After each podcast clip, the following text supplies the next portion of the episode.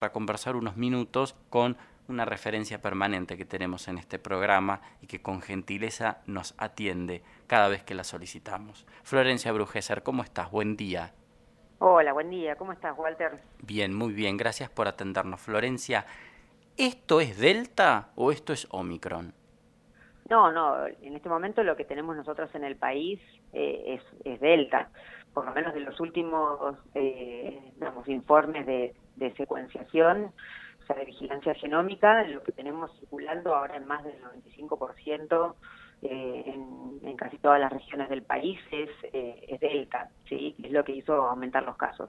Obviamente eh, tenemos el riesgo de Omicron, bueno, viene un poco el, eh, el ejemplo es lo que pasó en Córdoba, que bueno, que ahora están teniendo en, muy poco tiempo muchísimos casos, que es lo que pasó también en otros en otros eh, países de Europa o Estados Unidos, que Omicron es mucho más transmisible que, Delta, entonces rápidamente ingresa y se empieza a circular en forma comunitaria, rápidamente se hace la variante dominante, ¿no?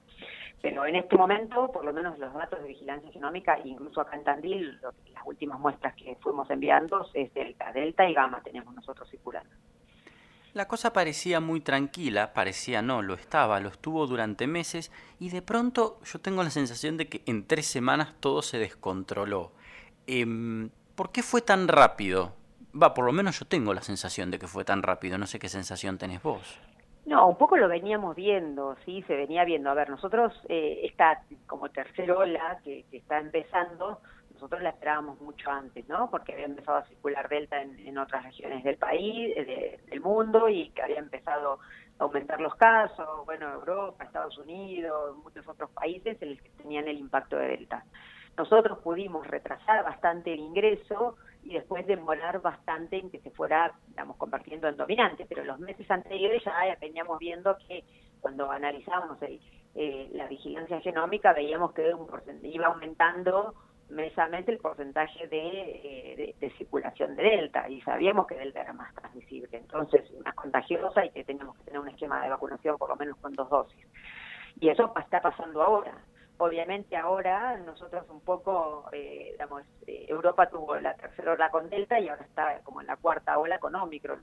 Nosotros un poco se está superponiendo esto porque Omicron llegó más rápido de lo que uno pensaba, ¿no? Hmm. Me ponía a pensar Em, me ponía a pensar en lo siguiente.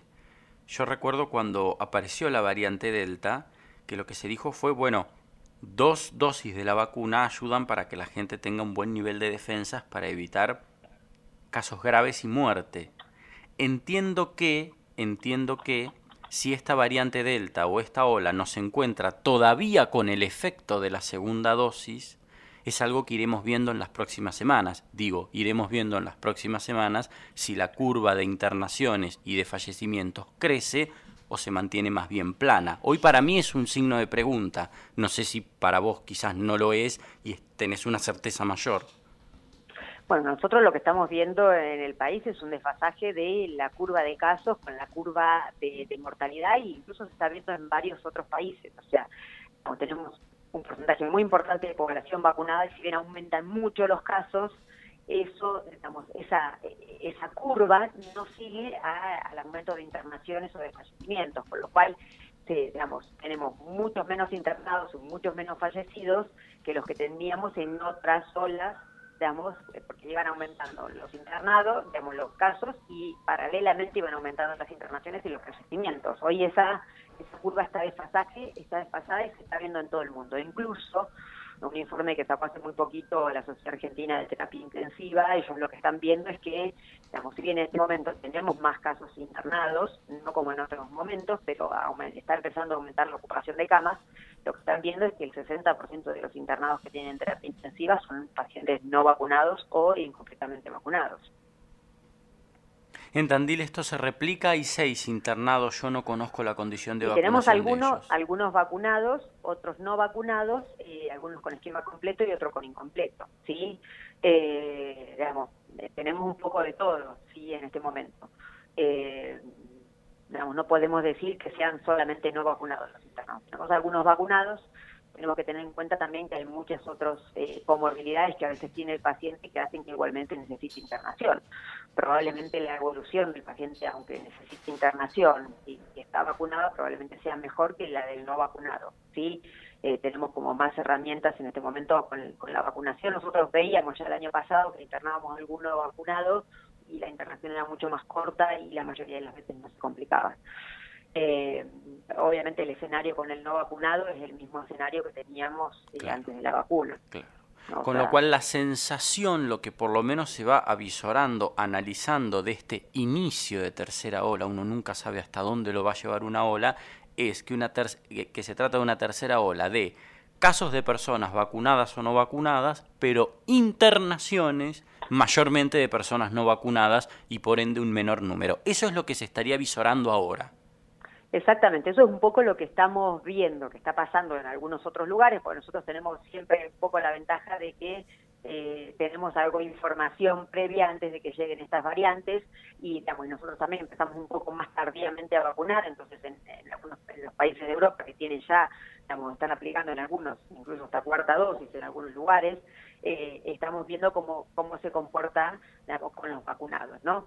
Nosotros lo que tenemos también de ventaja es que nos llega la Delta en un momento en donde tampoco hace tanto tiempo que, recibimos la segunda y también ya estamos recibiendo el refuerzo, con lo cual acá lo importante es, eh, eh, digamos, llegar lo más rápidamente posible a esa tercera dosis para que cuando ingrese Omicron nos encuentre ya con la dosis de refuerzo, que es un poco lo que se necesita, porque obviamente, ¿qué pasa con Omicron? Omicron se multiplica, digamos, a ver, algunos datos que tenemos, que algunos son experimentales y un poco es lo que pensamos que pasa, porque es lo que se está viendo en los lugares donde ingresa, digamos, los países o las ciudades donde ingresa a circular Omicron, es que se multiplica, digamos, hasta 70 veces más rápido a nivel de las vías aéreas superiores, ¿sí? Con lo cual eso genera mayor transmisibilidad, ¿sí?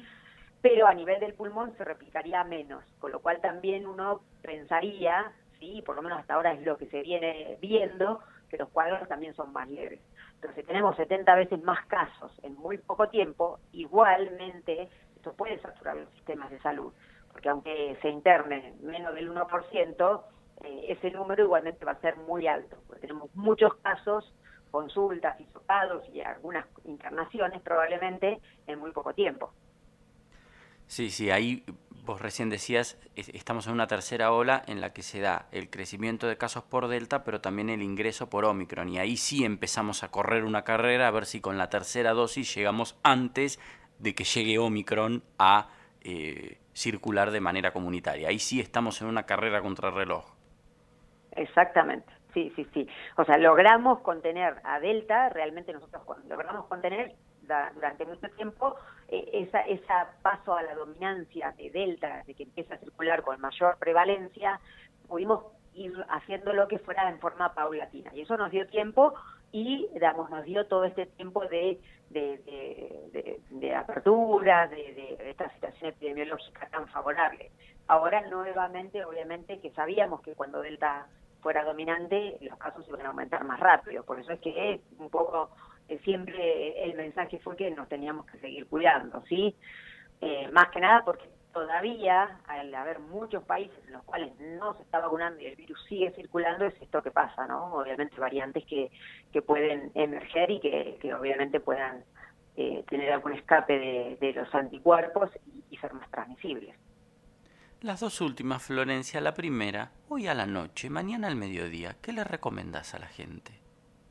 Bueno, las recomendaciones, nosotros estamos en un escenario, como decíamos, que de aumento de casos, ¿no? Entonces, la recomendación es, si se puede, tratar de que las reuniones sean al aire libre, son lugares muy ventilados, que, que idealmente que estemos todos vacunados, utilizar el barbijo, sí, cuando estoy a menos de dos metros, eh, más que nada si hay contactos de personas que son vulnerables, los mayores, los adultos mayores, Creo que eso es muy importante, utilizar el barbijo cuando charlo, cuando estoy hablando, y me lo saco obviamente para, para comer, para, para tomar. No compartir utensilios, siempre por ahí tener marcado cuál es el vaso de cada uno, eso es muy importante, el lavado de manos, y obviamente que si yo estoy aislado porque soy contacto estrecho o porque tengo COVID, tengo que estar aislado, eso es, eh, es muy importante, y si tengo síntomas, lo ideal es no asistir a la reunión. Y después un poco la idea es tratar de hacer reuniones que no sean tan multitudinarias, que sea un poco con el grupo de gente que uno está habitualmente, ¿sí? Eh, como la burbuja, digamos, eh, más chica, ¿sí? Creo que un poco esas son las recomendaciones sí, claro, el grupo conviviente o si no aquellas personas que uno sabe más o menos por dónde se mueven y que pueden llegar a ser, entre comillas, seguras, y discúlpenme la palabra si resulta antipática. Y la última pregunta tiene que ver precisamente con los síntomas, porque un montón de veces hablamos el año pasado sobre los síntomas cuando no estábamos vacunados y una persona no vacunada va a desarrollar síntomas similares. Ahora, cuando tenés dos dosis de vacuna, ¿qué síntoma podría revelar la presencia de coronavirus? Porque seguramente es un síntoma más leve. Exactamente, sí. Lo que nosotros sabemos y lo que estamos viendo incluso en los vacunados que tienen síntomas más leves.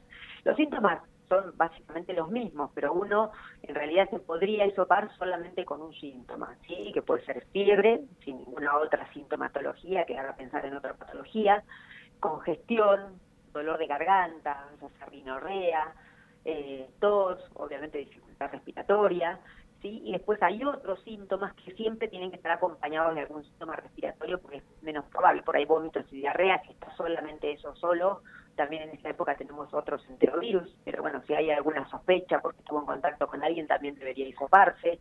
Después el dolor muscular, la cefalea, el dolor de cabeza, esos habitualmente acompañan algún síntoma respiratorio. Pero si yo ahora solamente congestión nasal, que digo que esto es un resfrío nada más, me debería hisopar, más si estoy vacunado, porque ese único síntoma puede ser el síntoma de COVID.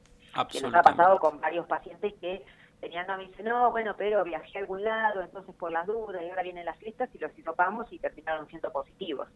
Eh, eso es. Por suerte, a ver, no nos preocupa que haya muchos cuadros así de congestión, de rinitis. Obviamente que se tienen que aislar por el tema de que sabemos que los vacunados también pueden transmitir la enfermedad, aunque muy, digamos, digamos con mucha menos frecuencia que una persona no vacunada.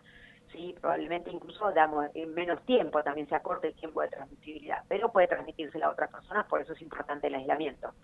Pero, digamos, y también por esto son importantes las vacunas, porque si tenemos cuadros leves, realmente eso no digamos, agota el sistema de salud y tampoco pone en riesgo a la persona.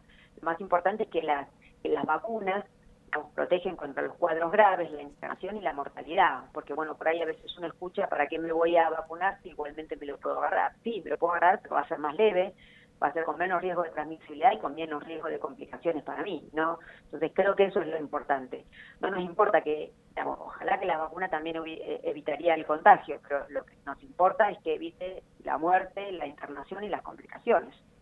Recién le preguntaba a Matías, lo puedo decir al aire, eh, cómo van a ser eh, los, o cuándo van a ser, dónde van a ser los hisopados sábado y domingo, y me decían las guardias del hospital y el hospital de niños. Esto es probable que vos también conozcas la información, lo digo para que la gente lo, lo sepa, y creo que será solo a la mañana, supongo, no lo sé pero que sepa que y después también está también la, la, consulta cuando hay uno tiene síntomas o se siente mal, eso es importante que también la gente lo entienda, si se siente mal tiene sintomatología, tiene que ir a la guardia, a cualquiera de las guardias de, las instituciones de Tandil, todas están preparadas para atender pacientes sospechosos, incluso en todas las instituciones se hacen hisopados cuando hay pacientes con sintomatología.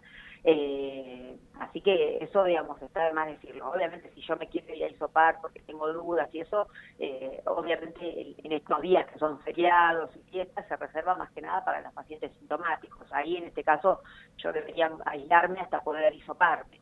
Pero ante la sintomatología, si uno se siente mal, si le falta el aire, si está con dificultad respiratoria, no se quede en su casa. Tiene que consultar o llamar a una a los servicios de ambulancia, si, tiene alguno disponible, y si no, acercarse a alguna guardia. Eso es muy importante, no debemos quedarnos en casa. ¿sí?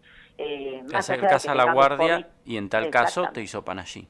Exactamente, siempre obviamente con barbijo, siempre informando, eh, para que uno pueda hacer el circuito que corresponde en el paciente sospechoso de COVID, pero siempre consultar, no quedarse en casa. Florencia, yo te agradezco enormemente tu tiempo, la, gratitud de todo este, la gratitud mía por todo este año, siempre que te hemos requerido nos has atendido. Te agradezco enormemente mi afecto, mi admiración para vos, felices fiestas. Gracias, gracias igualmente y felices fiestas para, para todo el equipo de la radio y bueno y para todo para toda la ciudad. Ojalá que el año que viene nos encuentre mejor y podamos por fin el año que viene decir que la pandemia se terminó. Ojalá, te mando un beso. Hasta luego, chao chao.